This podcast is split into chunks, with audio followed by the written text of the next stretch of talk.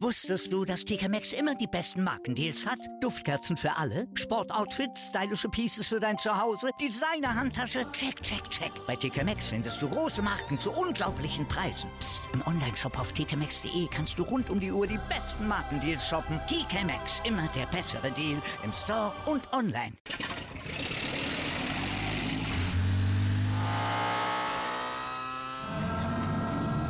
Von 0 auf 100. Aral feiert 100 Jahre mit über 100.000 Gewinnen. Zum Beispiel ein Jahr frei tanken. Jetzt ein Dankeschön, rubbellos zu jedem Einkauf. Alle Infos auf aral.de. Aral, alles super. Hallo, hier ist Football Quark, der offizielle American Football Podcast von Sport 1. Diese Woche mit den News der Woche. Viel Spaß!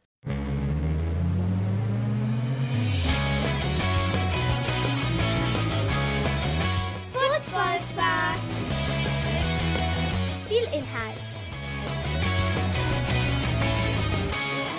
Wenig Masse.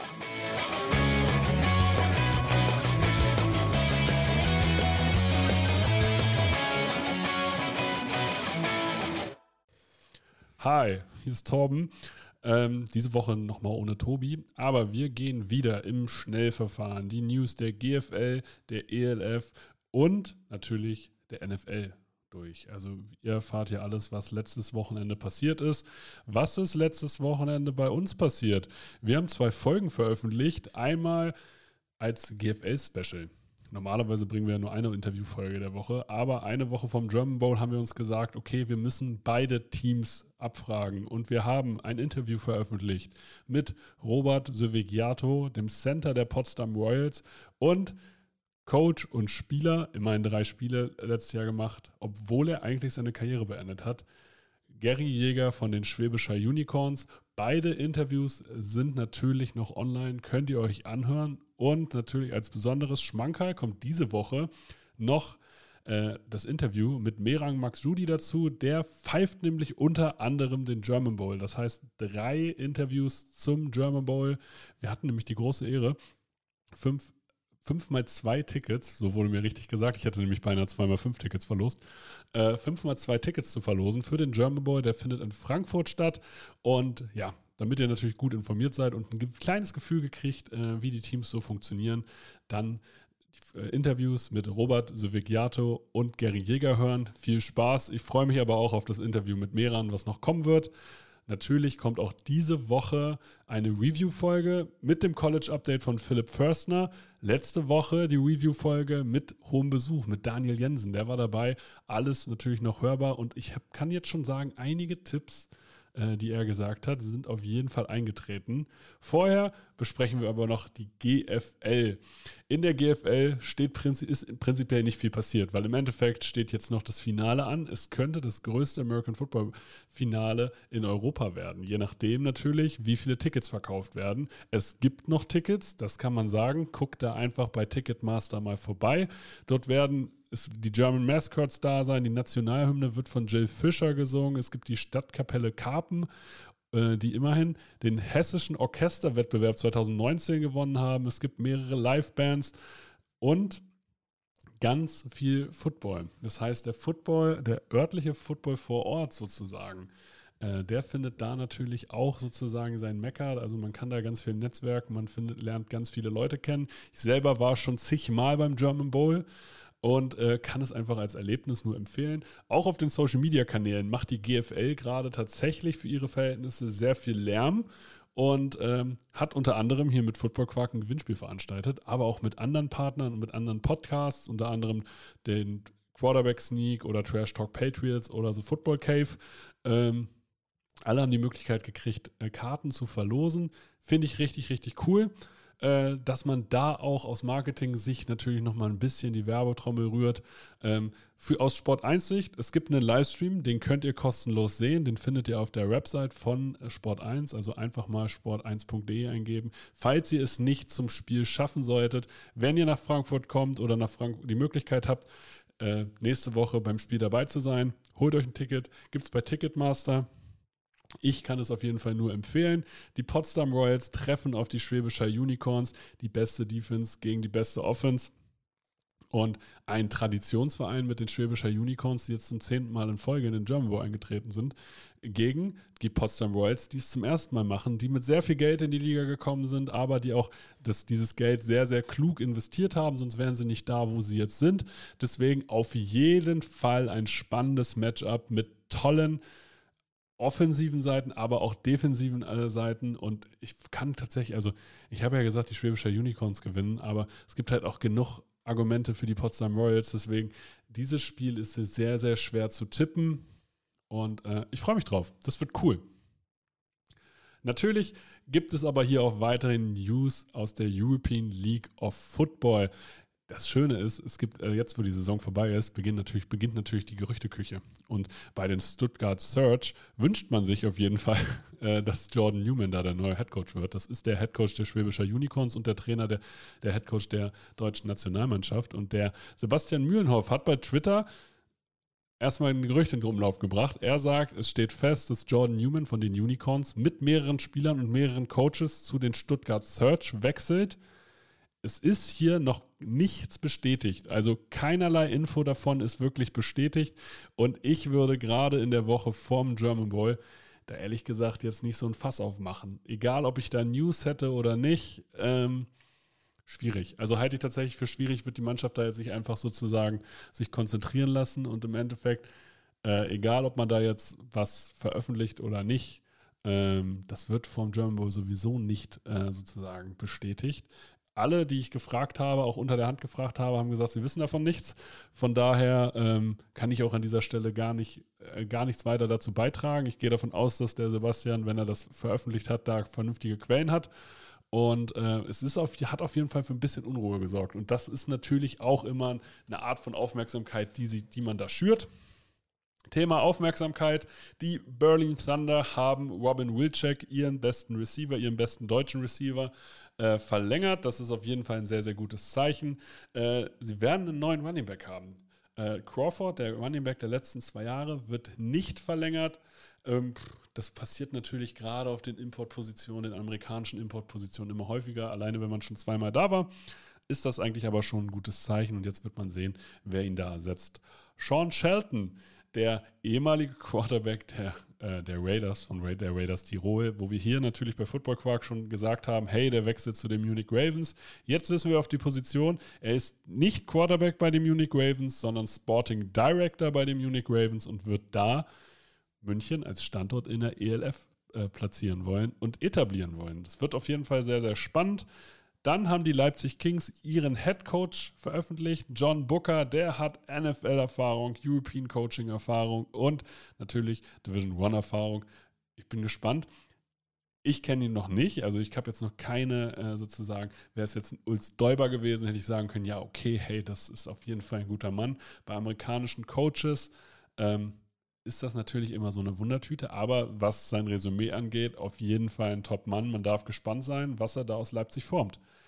Wer auf jeden Fall schon nachgewiesen hat, dass er in Europa erfolgreich sein kann, ist Andrew Weidinger, Coach of the Year und letztjährig, man kann es mittlerweile sagen, äh, Head Coach der Barcelona Dragons. Der unterschreibt als OC bei Rheinfire und das muss man sagen, wenn man sich anguckt, was Rydinger aus Barcelona gemacht hat als Head Coach, jetzt sozusagen unter Tom Sula als OC bei Rheinfire, ähm, so einen guten Coach zu haben, ist auf jeden Fall ein richtiger Big Move für diesen Coaching-Staff.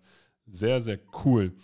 Zum Thema Zuschauerzahlen im ELF Bowl, da gibt es ja immer wieder auch hier können wir nur Gerüchte vermelden. Also, oder was keine Gerüchte sind, ist, dass wir uns das Gamebook angeguckt haben und hier erst 10.880 äh, Zuschauer gemeldet worden sind. Das wurde einen Tag später dann auf 14.500 erhöht. Jetzt sagen Kenner vor Ort, da waren nicht mal 8.000 Leute da. Wir können dazu tatsächlich jetzt mittlerweile auch gar nichts mehr sagen, weil also das Einzige, was uns äh, aufgefallen ist, dass es hier eine Zuschaueränderung gab, dass auch 10.880 sozusagen, das ist ja alles kein Ruhmesblatt. Das muss man auch ganz klar sagen, wenn man halt von 20.000 kommt. Deswegen muss man ganz klar sagen, so oder so, dieser Standort war wahrscheinlich nicht der richtige, um halt viele Leute äh, sozusagen zu mobilisieren. Egal, ob das jetzt 8.000 waren, 14.500 oder 10.800, ist im Endeffekt egal. Ich würde da jetzt ehrlich gesagt einfach das Thema abschließen, weil Naja, also was, also jetzt, was will man jetzt sozusagen von der Liga noch erwarten, dass sie jetzt nachträglich irgendwelche Zahlen nochmal runterschrauben? Das wird auch nicht passieren. Und ähm, wenn man jetzt sagt, 14.500 ist die offizielle Zahl, dann müssen wir damit leben. Fertig. Und dann würde ich da auch gar nicht weiter sozusagen drauf eingehen. Mehr ist aber allerdings, ist aber allerdings, das ist auch eine sehr, sehr schöne Redewendung, mehr ist aber allerdings, alle ist aber allerdings, ist aber allerdings, ist aber allerdings. Nein, ihr habt keinen, ihr habt keinen Sprung hier in der Audiospur. Ich habe das einfach nur gerade mehrfach wiederholt. Ist aber nicht in der European League of Football passiert. Deswegen können wir jetzt wirklich schon zur NFL kommen. Hi, jetzt kommt Werbung. Markeur-sports.de ist der offizielle Partner des Monats. Mit dem Code FOOTBALLPODCAST bekommt ihr 10% Rabatt auf den gesamten Einkauf im Onlineshop. Markeur hat nicht nur in Oldenburg die größte Verkaufsfläche in ganz Deutschland für American Football Stuff, sondern ist auch New Era Partner, vertreibt ELF-Merch für die Deutschland-Teams, vertreibt NFL-Merch sowie für die Spieler und Spielerinnen unter euch American Football Equipment für alle die, die auch vernünftiges Equipment auf dem Feld haben wollen. Also schaut vorbei unter www-markeur mit oe-sports.de und spart mit dem Code FOOTBALLPODCAST 10%. Alle Infos bekommt ihr natürlich auch in der Beschreibung. Und jetzt geht's weiter mit Football Quark. In der NFL haben die Bengals gegen die Dolphins gespielt und die Bengals haben mit 27 zu 15 gewonnen. Joe Burrow hat sein bestes Spiel in der Saison gezeigt. Gerade T. Higgins sehr, sehr stark gewesen. Was natürlich negativ aufstößt, ist, Tua wurde getackelt, ein ganz normaler Sack in dem Sinne und der Rücken hat direkt verkrampft. Das heißt, Tua zu, zur Erinnerung hatte, ähm, ist das Concussion-Protokoll beim letzten Mal durchlaufen, beim letzten Spiel durchlaufen. Komischerweise, obwohl man gesehen hat, er ist nicht bei, bei Sinnen sozusagen, durfte er wieder aufs Feld. Man hat sich dann gefragt, okay, wie kann der jetzt am Donnerstag wieder spielen? das ist passiert. Er wurde, ges er wurde gesackt und danach hat, hat sein Rücken gekrampft und er konnte im Endeffekt nicht mehr aufstehen. Ähm, diese Rückenverkrampfung lässt Rückschlüsse äh, laut einem CBS-Medizinexperten darauf schließen, dass es halt tatsächlich von einem Kopftrauma, also das deutet wohl auf ein Kopftrauma her. Und ähm, deswegen wurde der NFLPA-Berater der Tour sozusagen gesagt hat, dass er wieder spielen darf und der ihn fit gemeldet hat, äh, auch direkt danach entlassen. Also für Tour definitiv nicht cool. Natürlich, wenn, wenn dem einer eine, eine Möglichkeit gibt, dass der spielen kann, dann spielt der natürlich. Der spielt auch eine super Saison. Im Endeffekt war man natürlich ohne Tour jetzt erstmal nicht mehr viel drin. Die Bengals haben zu Recht gewonnen. T. Higgins super Spiel gemacht. Wie man jetzt mit Tour umgeht, ich hoffe, dass er sich jetzt einfach ganz in Ruhe auskurieren darf und nicht zu früh wieder äh, sozusagen aufs Feld geschickt wird. Ähm, und ein Sieg hin oder her. Im Endeffekt kommt es sowieso auf die Playoffs an. Kommen wir zum Spiel der Baltimore Ravens. Die haben nämlich gegen die Buffalo Bills 20 zu 23 verloren. Es war ein absolutes Topspiel, das muss man schon sagen. Aber beide Quarterbacks haben jetzt nicht im Passing Game unfassbar brilliert. Ne? Jackson mit 144, Allen hat immerhin 19 von 36 Pässen angebracht. Ja, das, das kann man so sagen. Aber im Endeffekt offensiv auch von Fehlern geprägt. Wer ein super Spiel gemacht hat, ist Jordan Poirier, der Safety der Bills. Sechs Tackle, drei Pass Deflections, zwei Picks. Einer der besten Safeties der Liga. Muss man einfach so anerkennen. Was krass war, das muss man auch sagen, das waren komplett zwei unterschiedliche Halbzeiten. Die Baltimore Ravens hatten zur Halbzeit 1 alles im Griff. Da muss man ganz klar sagen, da sind sie in die Halbzeit gegangen. Das, das stand 20 zu 10. Da hat man gesagt, okay, die Baltimore Ravens, die haben äh, sozusagen, die haben hier die Antworten auf die Bills gef äh, gefunden. Aber im Stile einer Spitzenmannschaft, wie man so schön sagt, haben die Buffalo Bills dann das Spiel für sich entschieden und die komplette zweite Halbzeit mit 13 zu 0 gewonnen und im Endeffekt das Spiel mit 20 zu 23 gewonnen und konnten deshalb das Topspiel gewinnen Prinzipiell war es aber ein, eines Spiels der Woche wirklich würdig. Kommen wir zum Spiel der New Orleans Saints. Die haben gegen die Minnesota Vikings gespielt und das war das London Game. Und das London Game wurde tatsächlich mit einem Kick entschieden. Und der letzte Kick der Saints Kicker Willie Lutz hatte ein 60-Yard-Field Goal. Das hat er getroffen. Auch innerhalb der Two-Minute-Warning. Aber mit auslaufender Uhr nochmal ein 61-Yard-Field Goal. Das hat dann nicht ganz geklappt. Der Ball prallte sozusagen von der einen Stange zur anderen und dann ins Aus und also zurück ins Feld. Und ja, man spricht da von diesem Double Doing. Naja, ob das so, das war auf jeden Fall nicht so geplant. Ähm, prinzipiell hatten die hatten die Vikings weniger Turnover und weniger Penalties. Das ist, waren halt insgesamt äh, disziplinierter. Aber die Big Plays hatten dann auch irgendwie die Saints. Und dass die Saints trotz dessen ja immer noch im Spiel waren, ist eigentlich schon wieder, spricht weder für die Vikings noch äh, und spricht eher für die Saints. Naja, also Kirk Cousins ist jetzt immer noch ungeschlagen in London, hat sich aber definitiv nicht mit Ruhm erkleckert. Man muss sagen, die Offense der Vikings muss bei dem Potenzial, was die haben, spielerisch, auf jeden Fall irgendwie hat noch eine Schippe drauflegen. Da ist noch Potenzial nach oben. Die Saints, trotz des Ausfalls von Jamaris Winston, trotz des Ausfalls von äh, Camara und von Michael Thomas, waren im Spiel, haben jetzt knapp verloren, aber im Endeffekt war es Werbung für den Sport. Kommen wir zum Spiel der Atlanta Falcons. Die haben gegen die Cleveland Browns mit 23 zu 20 gewonnen und im Endeffekt die Cleveland Browns mit ihren eigenen Waffen geschlagen, nämlich konsequent laufen weil, und dem Quarterback möglichst gut verstecken das Ergebnis an sich habe ich so nicht erwartet. Ich habe gedacht, die Browns gewinnen, auch wenn ich das immer nicht gerne äh, sozusagen sage. Ähm, Caleb Huntley war so ein bisschen die Überraschung. Also mit dem habe ich persönlich nicht gerechnet. Äh, Jacoby Preset bei den Cleveland Browns hat nicht schlecht gespielt, hat mit einem Pumpfake tatsächlich mal drei Spieler aussteigen lassen. Das passt normalerweise so gar nicht in sein biederes Spiel, aber im Endeffekt ist er halt auch nicht der Spieler, der diese Spiele hier gewinnt. Ähm, Mariota hat zwischenzeitlich einen Pick geworfen und danach wurde von Arthur Smith Arthur Smith 14 Mal dabei gelaufen. Das ist natürlich ein Zeichen. Also wenn du dem Quarterback gar nicht mehr vertraust, dann läufst du halt einfach den ganzen Tag. Und das ist da passiert und vielleicht ist das schon ein Zeichen für Desmond Ritter. Ansonsten beide Teams konnten richtig gut laufen. Auf der Cleveland Browns Seite Nick Chubb 19 Runs für 118 Yards, Kareem Hunt für 10 für 49.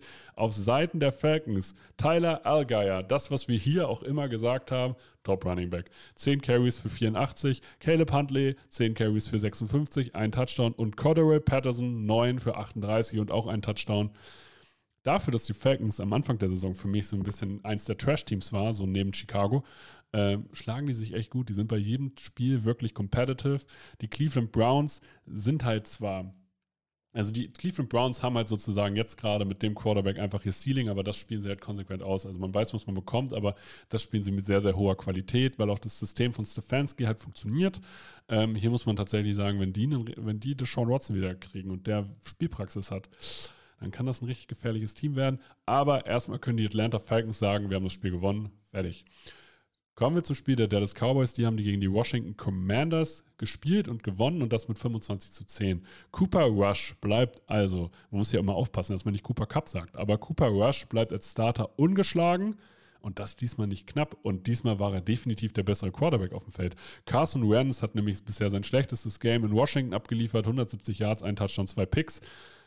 Das ist der einzige Grund, warum die Washington Commander trotz ihres Quarterbacks in der, im Spiel blieben bis zur Mitte des dritten Quarters, war die D-Line. Das war die, die Commanders haben eine sehr, sehr starke D-Line. Jonathan Allen hat mit vier Tackle verloren, einem Sack und acht Tackle wirklich zu überzeugen bewusst, aber allgemein konnte die D-Line der Commanders alle im Spiel halten. Cooper Rush ist im Endeffekt aber ein Game Manager. Also und das ist, er ist okay. Er ist kein sozusagen ich würde ihn auf eine Stufe mit Jacoby Preset sehen. Und das ist in dem Fall oder mit einem Tyrod Taylor. Das sind Game Manager, die sind okay, die sind halt nicht überragend. Aber was willst du denn mehr von deinem Backup-Quarterback erwarten? Und das macht er echt gut. Und diesmal 15 von 27 Pässen angebracht für 223 Yards für zwei Touchdowns. Das ist echt in Ordnung. Natürlich hat er von CD Lambs Routes äh, profitiert und dass Michael Gallup wieder da ist. Und Noah Brown hat er zumindest gesucht und auch manchmal gefunden. Das ist schon in Ordnung, was der gerade treibt. Auf Seiten der Cowboys, wir haben sozusagen die starke D-Line der Commanders gerade gelobt. Bei den Cowboys müssen wir tatsächlich sagen, die hatten elf Quarterback-Hits. Das heißt, Carson Wentz hatte auch einfach keinen guten Tag oder keinen ruhigen Tag. Deswegen war der natürlich dann auch so ungenau und hat zwei Picks geworfen. Aber bei den Cowboys ist es nicht ein Spieler, es ist nicht Jonathan Allen alleine und man könnte jetzt bei den Cowboys davon ausgehen, dass es halt Micah Parsons ist und es ist vielleicht auch die Anwesenheit von Micah Parsons, aber halt nicht nur. Elf Quarterback-Hits und keiner hatte mehr als zwei. Das heißt, sehr, sehr viele unterschiedliche Spieler haben hier Druck auf den Quarterback ausgeübt. Sehr, sehr cool und jetzt stehen die Cowboys, obwohl Dak Prescott verletzt war, gar nicht so schlecht da. Dak Prescott kommt nächste Woche wieder. Mal sehen, wie es dann weitergeht.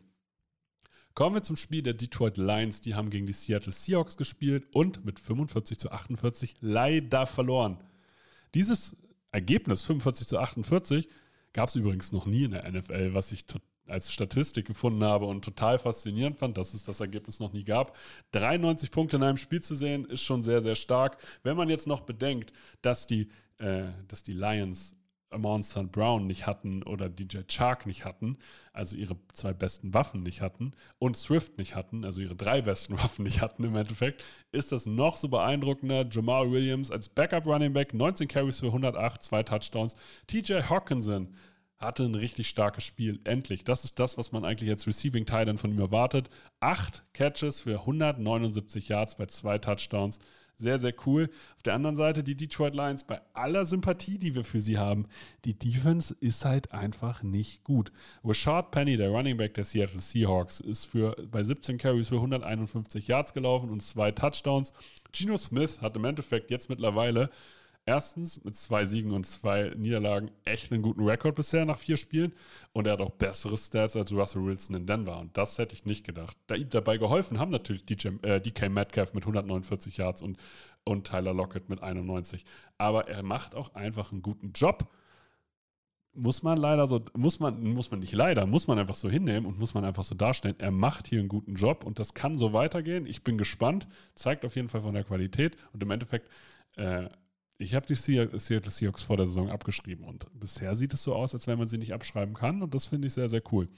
Die Detroit, aus deutscher Sicht müssen wir natürlich auch den Kicker Dominik Eberle erwähnen. Der hatte jetzt seinen ersten Start. Es verlief so lala. Er hat einen 49 Yard Field Goal getroffen. Er hat aber auch zwei von vier Extrapunkten nicht getroffen. Aber das 49 Yard Field Goal, das stellen wir jetzt sozusagen einfach mal in den Fokus. Das war nämlich richtig stark. Zwei von vier blöd gelaufen, kann aber mehrere Faktoren haben. Im Endeffekt auch mit zwei extra Punkten hätte es nicht gereicht, also von daher braucht er sich da keinen Kopf machen. Aber zum, ich bin gespannt. Ich hoffe, er bekommt jetzt weiterhin die Chance, regelmäßig sozusagen zu kicken und sich zu zeigen. Das 49 Yard Feed Goal macht Lust auf mehr. Kommen wir zum Spiel der Indianapolis Colts. Die haben gegen die Tennessee Titans mit 17 zu 24 verloren man kann man hier schon von der Auferstehung des Derrick Henrys sprechen. Der hatte 22 Läufe für 114 Yards und einen Touchdown. Es ist das Duell der Rusher gewesen. Jonathan Taylor gegen Derrick Henry. Jonathan Taylor hat hier tatsächlich den Kürzeren gezogen. Wo wir hier sehen, bei Henry 114 Yards, Taylor 42 bei 20 Runs. Mm. Natürlich, die NFL ist eine Matchup-Liga. Und die Front der Tennessee Titans in der Defense mit Simmons ist nicht zu unterschätzen. Die ist verdammt gut. Aber die Fronts der Coles, sowohl offensiv als auch defensiv, wir sprechen hier offensiv tatsächlich mit von der O-Line, die Quentin Nelson hat und defensiv von der D-Line, die DeForest Buckner hat. Ähm, ja, erwarte ich halt auch, dass sie sozusagen in der Front dominieren. Und Natürlich hilft es nicht, wenn ein Shaquille Leonard dann eine Gehirnerschütterung bekommt und wahrscheinlich auch das Donnerstagsspiel verpassen wird. Aber im Endeffekt weiß ich im Moment nicht, was ich von den Colts kriege und was ich davon halten soll. Und im Endeffekt, die Tennessee Titans spielen gerade an ihrem Limit, glaube ich. Aber das spielen sie gerade verdammt gut aus. Matt Ryan hat zumindest neben seinem obligatorischen Fumble gute Stats aufgelegt. 356 Yards bei zwei Touchdowns, nur einem Pick. 27 von 37 Pässen angebracht es geht aufwärts, aber es ist halt alles noch nicht gut bei den Colts. Und das Ding ist, ich glaube, man hat einfach gedacht, dieses Jahr ist das Jahr der Colts und im Endeffekt muss man jetzt schon überlegen, gewinnen die Jacksonville Jaguars vielleicht die Division. Von daher, und das, davon bin ich nicht ausgegangen. Ich habe gedacht, die Colts würden das locker machen. Deswegen, aber erstmal herzlichen Glückwunsch an Tennessee. Dann kommen wir zum Spiel der New York Giants gegen die Chicago Bears. Das haben die Giants gewonnen mit 20 zu 12. Barkley kann wieder ein Spiel für sich alleine entscheiden. 31 Carries für 146 Yards, sehr, sehr stark. Zum Schluss war er sogar als QB aufgestellt, weil Daniel Jones sich am Knöchel verletzt hat und Tyrod Taylor eine Gehirnerschütterung hatte. Ähm, hat aber keinen Ball geworfen, er hat einfach nur die Wildcard-Formation angenommen. Insgesamt muss man aber bei Daniel Jones sagen, vor seiner Knöchelverletzung ist er verdammt stark gelaufen zumindest. Und man sieht hier, die Giants und die Chicago Bears, das sind beides Teams, die sehr, sehr viele Schwächen haben. Aber die Giants haben jetzt einen Weg gefunden, dieses Spiel zu gewinnen. Und das finde ich sehr beeindruckend. Das spricht immer mehr für die Qualität von Ryan Dable und kann ich nur loben. Was ich bei den Chicago Bears loben kann, ist nicht Justin Fields, aber Mooney. Der hat sich zumindest als Lichtblick dieser Offense entwickelt. hat fast 100 Yards gemacht. Khalil Herbert war wieder solide als, als Ersatz für David Montgomery, aber insgesamt bei den Bears, da passt noch nicht viel zusammen, aber das war tatsächlich absehbar. Kommen wir zum Spiel der Philadelphia Eagles gegen die Jacksonville Jaguars. Die Eagles immer noch ungeschlagen, auch nach dieser Woche und das, obwohl sie nach, einem, nach dem ersten Quarter 14-0 zurückgelegen haben. Aber wie machen das Top-Mannschaften, wenn sie 14-0 zurücklegen nach dem ersten Quarter? Sie gewinnen das zweite Quarter mit 20 zu 0. Und das war richtig stark. Ein Pick Six von dem Free Safety Andrew Sisko und, äh, der, und Trevor Lawrence, der äh, Jamal Agnew gefangen, äh, gefunden hat haben zu 14-0-Führung geführt, aber dann waren auch nur, nur noch die Eagles am Drücker. Und Jalen Hurts hatte sicherlich nicht den besten Passertag, aber als Läufer war er halt allein durch seine Anwesenheit durchgehend gefährlich und hat auch so, also dadurch, dass man ja verteidigen muss, dass Jalen Hurts, durch, dass Jalen Hurts durchgehend laufen kann, bilden sich natürlich auch für Miles Sanders ganz andere Räume. Und Miles Sanders mit 27 Carries für 134 Yards bei zwei Touchdowns, mega. Das ist auf jeden Fall so ein Comeback-Win ist auf jeden Fall, was die Mentalität angeht, glaube ich, auch für die Eagles total wichtig. Und das haben sie gut gemacht und ich bin weiterhin beeindruckt und ich bin weiterhin auch mitten auf dem Hype-Train der Philadelphia Eagles. Kommen wir zum Spiel der, äh, der Pittsburgh Steelers. Jetzt wollte ich schon wieder das Philadelphia sagen, aber es sind die Pittsburgh Steelers gegen die New York Jets. Am Anfang der, äh, der Woche hätte ich noch gedacht, hier treffen Trubisky und Flacco aufeinander. Am Ende des Tages haben äh, Zach Wilson und Kenny Pickett das Spiel beendet. Zach Wilson hatte als Passer natürlich noch ordentlich Rost in der Schulter. Aber was er richtig gut gemacht hat, im Stile des Philly Specials, und so kommen wir auch wieder zu Philadelphia zurück, und ich finde es ja eigentlich total schlimm, dass man diesen Spielzug Philly Special nennt. Aber er hat einen Pass von Braxton Barriers gefangen und das hat er echt stark gemacht. Und deswegen schön, dass er wieder da ist und jetzt langsam vielleicht dann zeigen kann, ob die New York Jets mit ihm planen können und mit ihm planen wollen. Auf der anderen Seite, die Steelers haben Trubisky auf der Bank gelassen nach der ersten Halbzeit. Kenny Pickett hat übernommen und er hat 10 von 13 Pässen für 120 Yards angebracht. Das klingt eigentlich ganz gut. Das Problem bei der ganzen Sache war, das war der Inbegriff von Boomer Bust. Ne? Also 10 Pässe von 13 anzubringen, sehr cool. Die ersten drei Incompletions waren leider aber auch drei Interceptions und das ist natürlich dann nicht so cool. Aber wir dürfen jetzt zumindest davon ausgehen, dass Kenny Pickett weiterhin Starter ist. Davon gehen wir, davon gehen wir jetzt einfach mal aus. Najee Harris auf der anderen Seite konnte zumindest ein bisschen laufen. Die Rushing Touchdowns hat sich aber trotzdem Pickett genommen. Was ich auch ziemlich cool finde, weil das zeigt auch eigentlich davon, was für ein Selbstbewusstsein er hat. Auf Jets Seite konnte der Running Back, der Rookie Running Back, Breeze ein bisschen laufen, also Breeze Hall. 17 Carries für 66 ist auf jeden Fall eine Steigerung zu den letzten Jahren.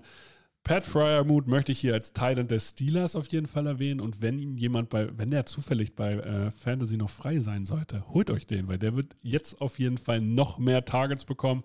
Sieben Tage, also sieben Catches für 85 Yards sind auf jeden Fall ein Schritt in die richtige Richtung. Im Ende des Tages haben die Jets jetzt hier gewonnen. Aber die Steelers haben, glaube ich, das höhere Upside. Also ich glaube, wenn bei den Steelers alle wieder fit sind, zu 100% fit sind, dann sind sie zwar das bessere Team. Ich freue mich für die Jets, dass sie jetzt mal einen Sieg geholt haben. Man sollte jetzt da aber auch nicht zu viel reininterpretieren. Kommen wir zum Spiel der Houston Texans gegen die Los Angeles Chargers. Und ich weiß nicht warum. Vielleicht ist dieses Spiel mir immer noch äh, sehr, sehr präsent, weil äh, letztes Jahr Rex Burkett hier ein mega Spiel gemacht hat. Und natürlich gegen die Chargers äh, wieder einen Touchdown gefangen hat. Aber die Chargers tun sich irgendwie gegen die Texans nicht wirklich leicht. Sie waren besser als letztes Jahr äh, oder als letzte Woche, so ganz wichtig, als letzte Woche und natürlich auch als letztes Jahr, weil letztes Jahr haben sie verloren. Aber ähm, sie haben von Austin Ecker gelebt, ja, der hat erstmal zwei Rushing Touchdowns, einen Receiving Touchdown hingelegt, sehr, sehr stark und auch Justin Herbert wirkte besser bei 340 Yards und zwei Touchdowns. Mike Williams, 120 Yards, da brauchen wir nicht drüber reden, sehr, sehr starkes Spiel.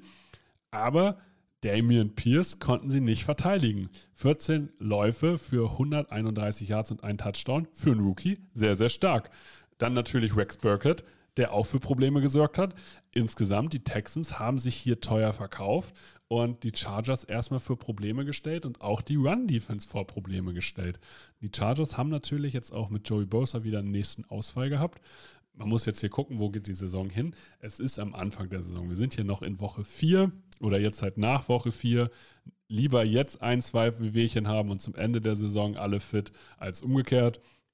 Trotzdem hat man von den Chargers oder gerade ich habe von den Chargers richtig viel erwartet und dann möchte man natürlich einen deutlichen Sieg gegen die Houston Texans haben. Aber vielleicht sind die Texans auch einfach besser, als wir alle gedacht haben und beweisen uns jedes Jahr jetzt mittlerweile. Also letztes Jahr waren sie besser, als ich gedacht habe und dieses Jahr eigentlich auch, dass sie eine Menge Talent für sich genommen irgendwie in diesem Team haben.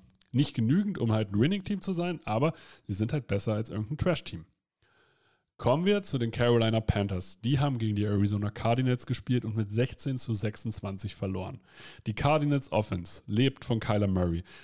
Die Abstimmungen passen hier leider überhaupt nicht. Also natürlich, Kyler Murray hat unglaubliche Qualität und das rechtfertigt auch seinen Vertrag, aber die Routen also die Receiver laufen sich nicht richtig frei, die Routen bauen nicht aufeinander auf, da ist sehr, sehr viel isoliert und das Run-Game funktioniert auch nicht. Das Positivste ist ja R, dass sie gewonnen haben und B, dass JJ Watt anscheinend gesund ist, obwohl er Herzprobleme unter der Woche hatte. Aber drei Tackles und sozusagen es haben ihm mehrere Ärzte halt sozusagen fit, äh, fit, geschrieben. Das heißt in der NFL, wie wir bei Tour wissen, nicht viel, aber ich glaube, bei Herz ist das nochmal eine andere Sache.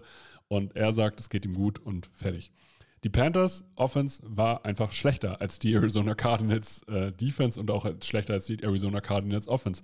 Baker Mayfield hatte zwei Picks und einen Fumble und das sind drei Turnover und selber einen Touchdown hat er geworfen für 197 Yards.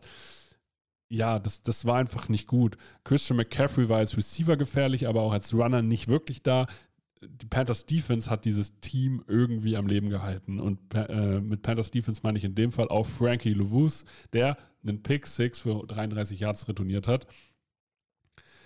Die Cardinals haben kein Fehlsteigen gelegt. Sie haben jetzt gegen die Panthers gewonnen, aber die Panthers sind halt auch trotz Baker Mayfield, wo man sich von ihm wahrscheinlich viel erhofft hat, immer noch kein kompetitives Team, weil die Defense so ein Spiel einfach noch nicht übernehmen kann. Kommen wir zum Spiel der Green Bay Packers gegen die New England, New England Patriots. Also, wenn mir einer vor dem Spiel gesagt hätte, dass die, das Spiel in Overtime geht, dann hätte ich das wahrscheinlich so genommen. Die Packers gewinnen hier mit 27 zu 24. Aber wenn ein Team mit dem Backup-QBs startet und dann mit dem dritten QB aufhört nach dem ersten Drive, dann äh, gehe ich, dann würde ich das quasi als zumindest als Erfolg für die, als moralischen Erfolg werten, weil bei den Green Bay Packers Aaron Rodgers da war. Und Jack Jones wird sich den Tag sowieso einrahmen. Der Rookie, also der Viertrunden-Rookie, hat nämlich den zweiten Pick Six im Lambeau Field gegen Aaron Rodgers gefangen sehr, sehr stark. Allgemein die New England Patriots Defense macht für mich einen sehr, sehr guten Eindruck die Offense lebt vom Run-Game. Also Harris und Stevenson können fast gegen jeden und auch anscheinend gegen die Green Bay Packers, die eine sehr, sehr gute Defense haben, solide laufen und auch sehr konsequent laufen. Und es hat nicht für mehr gereicht. Aber man muss schon sagen, man hat hier eigentlich mit einem deutlichen Sieg der Packers gerechnet und anscheinend klappt das alles noch nicht so zu 100 Prozent. Romeo Daubs hat den 500. 500. Touchdown-Pass von Rogers gefangen. Sehr cool. Aber mehr ist er halt noch nicht. Lazar hat ein über 100 Yard Spiel gemacht. Trotzdem, dieses Team mit Aaron Rodgers muss die New England Patriots, wenn sie mit ihrem dritten Quarterback da auflaufen, eigentlich deutlich erschlagen.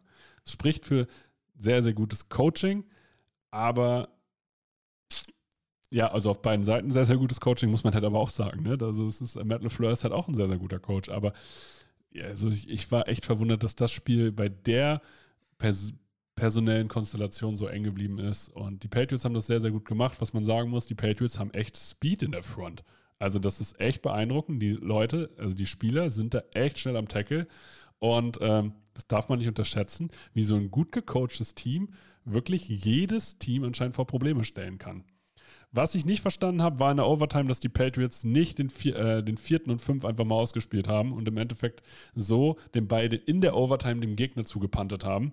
Und da hat es dann halt die, äh, einfach für die Packers gereicht, dass sie einen 31 Yard Feed Goal geschossen haben. Da hätte ich mir ein bisschen mehr Mut äh, erwartet sozusagen oder erhofft, weil das Feed Goal hätten sie ja so oder so kassieren können. Also von daher, vielleicht wäre sogar mehr drin gewesen. Aber bisher kann man sagen, bei den Patriots, wenn man dieses Jahr als Übergangsjahr sieht, ähm, kann man eigentlich mit der Spieleentwicklung, mit der Spielerentwicklung außerhalb von Mac Jones sehr, sehr zufrieden sein. Kommen wir zum Spiel der Las Vegas Raiders. Die haben gegen die Denver Broncos gespielt und gewonnen, nämlich 32 zu 23. Ihr werdet hier im Ergebnis sehen, 3, 2, 2, 3. Das sieht immer ganz lustig aus, aber ist auch prinzipiell egal.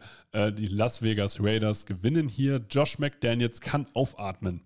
Und es ist noch eine andere Serie gebrochen. Nicht nur die Niederlagenserie, sondern auch der Fumble Return Touchdown von Amik Robinson über 68 Yards im zweiten Viertel war der erste defensive Raiders Touchdown seit 2019. Und das ist eine verdammt lange Zeit in der, äh, in der NFL. Zusätzlich muss man echt Josh Jacobs loben. Am Anfang der Saison hieß es noch, passt der überhaupt ins System, wird er gecuttet oder nicht. Jetzt macht er 175 Scrimmage Yards und zwei Touchdowns. Kann man echt nichts gegen sagen. Und auf der defensiven Seite Max Crosby. Ja, alle haben gesagt, ja, die haben jetzt Chandler Jones, aber die Hauptaufmerksamkeit bekommt Max Crosby und der hatte zwei Sacks und vier Tackle for Loss. Und weil Chandler Jones ist auf dem absteigenden Ast und das, das, hat, das sieht man. Also das kann man echt so sagen, der ist keine Nummer 1 Pass-Rusher-Option mehr. Die Denver Broncos hatten kein Run-Game. Einfach gar kein Run-Game. Und Jerry Judy als Nummer 1 Receiver, 53 Yards, alle feiern KJ Hamler, aber der hat im Endeffekt ein, ein, langes, einen langen Ball gefangen für 55 Yards. Ja, das war cool, aber halt auch nicht mehr. Und auch Sutton hat nur 52 Yards gebracht. Ja, also Jerry Judy und Sutton hatten im Endeffekt so viele Yards wie Devonta Adams zusammen. Und das, und Devonta Adams ist für mich der Nummer 1 Receiver. Und das, da, das ist da, das, wo Jerry Judy hin will. Und da erwarte ich zumindest 80, 90 Yards von so einem, und das konstant. Und ähm, da ist er einfach noch nicht. Und vielleicht wird er da auch nie hinkommen. Aber ähm, Deswegen, am Anfang der Saison haben wir gesagt, die Denver Broncos haben ein richtig krasses Waffenarsenal, auch was die Tiefe angeht. Und vielleicht muss ich da auch einfach zugeben, auch von Ogwemuban habe ich noch nicht viel gesehen. Sutton war bisher ganz gut, muss man ganz klar sagen, aber Judy ist vielleicht auch einfach keine Eins und KJ Hamler war bisher auch noch kein Faktor. Und ähm, auf der anderen Seite, die äh, Raiders haben ihre Waffen gefunden und gut eingesetzt und das Spiel konsequent zu Ende gespielt. Deswegen schön, dass die Raiders ihren ersten Saisonsieg gehabt haben. Kommen wir zum Spiel der Tampa Bay Buccaneers gegen die Kansas City Chiefs. Und das ist ein Super Bowl Rematch. Und man muss hier jetzt mal sagen, wahrscheinlich, wenn wir jetzt einen MVP küren würden, müssten wir über Patrick Mahomes reden. Da müssten, dann kann eigentlich der Weg nicht an Patrick Mahomes vorbeigehen. Weil der hat sozusagen mit seinen Scramblings dieses Spiel ermöglicht und auch diese Offense ermöglicht, hat aber auch gezeigt, was hier alles sozusagen, ähm, wie vielseitig diese Offense einfach mittlerweile ist. Weil die, äh, mit Mahomes konnten sie auch laufen. Also, dass Edwards Hilaire äh, so gut laufen konnte, ist schon, ist schon beeindruckend. Das liegt natürlich auch daran, weil man Mahomes Arm durchgehend äh, ja, respektieren muss. Aber auch mit Pacheco konnten sie vernünftig laufen. Und das ist eine unglaublich gute Ergänzung zu dieser Offense. Man hat vorher immer gesagt, ja, die können eh nicht laufen, ist wurscht. Aber gegen die, gegen die Bucks und die Bucks haben eine starke Run-Defense, konnten sie das. Und die Bucks selber konnten eben nicht laufen und Brady hat zwei, musste 52 Mal den Ball werfen. Natürlich war die Offensive stark und Mike Evans hat ein gutes Spiel gemacht, aber es reicht dann halt manchmal auch nicht, wenn die eigene Defense nicht hält, und das hat sie in dem Fall nicht, dann reichen Feed Goals nicht. Dann bring dich gegen Kansas City Feed Goals tatsächlich, dann ist Feed Goal gleich sozusagen nicht gescored. Ähm, weil äh, du musst, um mit der Kansas City Chiefs Offense mithalten können, und das ist krass, dass wir an diesem Punkt wieder sind, du musst gegen die Kansas City Chiefs ein Shootout mitgehen können. Du musst ins Risiko gehen, du musst Touchdowns kreieren und nicht aufs Feed Goal gehen. Ansonsten verlierst du so ein Spiel. Und das auch nicht mal, ob wenn du schlecht spielst, sondern einfach, weil du einfach outgescored wirst. Und weil, und das Problem dabei ist jetzt ja dieses Jahr, die Kansas City Chiefs Defense ist sehr viel besser als letztes Jahr. Und damit, wenn ich aktuell, und das ist natürlich äh, mit sehr viel Hype gesprochen, wenn ich aktuell einen Titelfavoriten wählen müsste, wären es für mich nicht die Philadelphia Eagles, sondern es wären die Kansas City Chiefs. Und das waren sozusagen sogar die Abschlussworte für diese Folge. Ich hoffe, ah, wir müssen noch die Spieler der Woche sagen. Spieler der Woche offensiv, Patrick Mahomes, Spieler der Woche defensiv, Max Crosby. Ähm, und natürlich vielen Dank an markeur-sports.de, der euch mit Football Podcast 10% Rabatt, also mit dem Code Football Podcast auf das gesamte Sortiment ermöglicht. Auch an dieser Stelle vielen lieben Dank. Aber das waren die letzten Worte dieser Woche aus dieser Folge. So, weil ein bisschen hören wir, werden wir uns ja noch. Ähm, ich freue mich auf den German Bowl, ich freue mich auf die Woche. Wenn euch diese Folgen gefallen, gebt uns eine Bewertung bei Spotify, liked uns bei Instagram, sagt es all euren Freunden, sagt es allen Menschen, die ihr kennt. In diesem Sinne, habt eine gute Zeit. Viel Spaß. Wusstest du, dass TK Maxx immer die besten Markendeals hat? Duftkerzen für alle, Sportoutfits, stylische Pieces für dein Zuhause, Designer-Handtasche, check, check, check. Bei TK Maxx findest du große Marken zu unglaublichen Preisen. Psst. im Onlineshop auf tkmaxx.de kannst du rund um die Uhr die besten Markendeals shoppen. TK Maxx, immer der bessere Deal im Store und online. Wieder live von Ihrem Toyota-Partner mit diesem Leasing-Auftakt. Der neue Toyota Jahreshybrid. Ab 179 Euro im Monat. Ohne Anzahlung. Seine Sicherheitsassistenten laufen mit. Und ja, ab ins Netz mit voller Konnektivität. Auch am Start die Toyota Team Deutschland Sondermodelle. Ohne Anzahlung geht's in die nächste Runde. Jetzt los sprinten zu Ihrem Toyota-Partner. Wieder live von Ihrem Toyota-Partner mit diesem Leasing-Auftakt. Der neue Toyota Jahreshybrid. Ab 179 Euro im Monat. Ohne Anzahlung. Seine Sicherheitsassistenten laufen mit. Und ja, ab ins Netz mit voller Konnektivität. Auch am Start die Toyota Team Deutschland Sondermodelle. Ohne Anzahlung geht's in die nächste Runde. Jetzt los sprinten zu Ihrem Toyota-Partner. Wie viele Kaffees waren es heute schon? Kaffee spielt im Leben vieler eine sehr große Rolle. Und das nicht nur zu Hause oder im Café, sondern auch am Arbeitsplatz. Dafür gibt es Lavazza Professional. Kaffee am Arbeitsplatz, der genauso lecker schmeckt wie in eurem Lieblingscafé. Die perfekte Kaffeelösung für jede Art von Unternehmen. Klein, mittel, groß. Ihr habt auf jeden Fall einen Kaffee, der schmeckt. Die richtige Motivation für eure Arbeitstage. Alle Infos zu Lavazza Professional findet ihr auf lavazzapro.de mit allen Kaffeelösungen für euer Büro.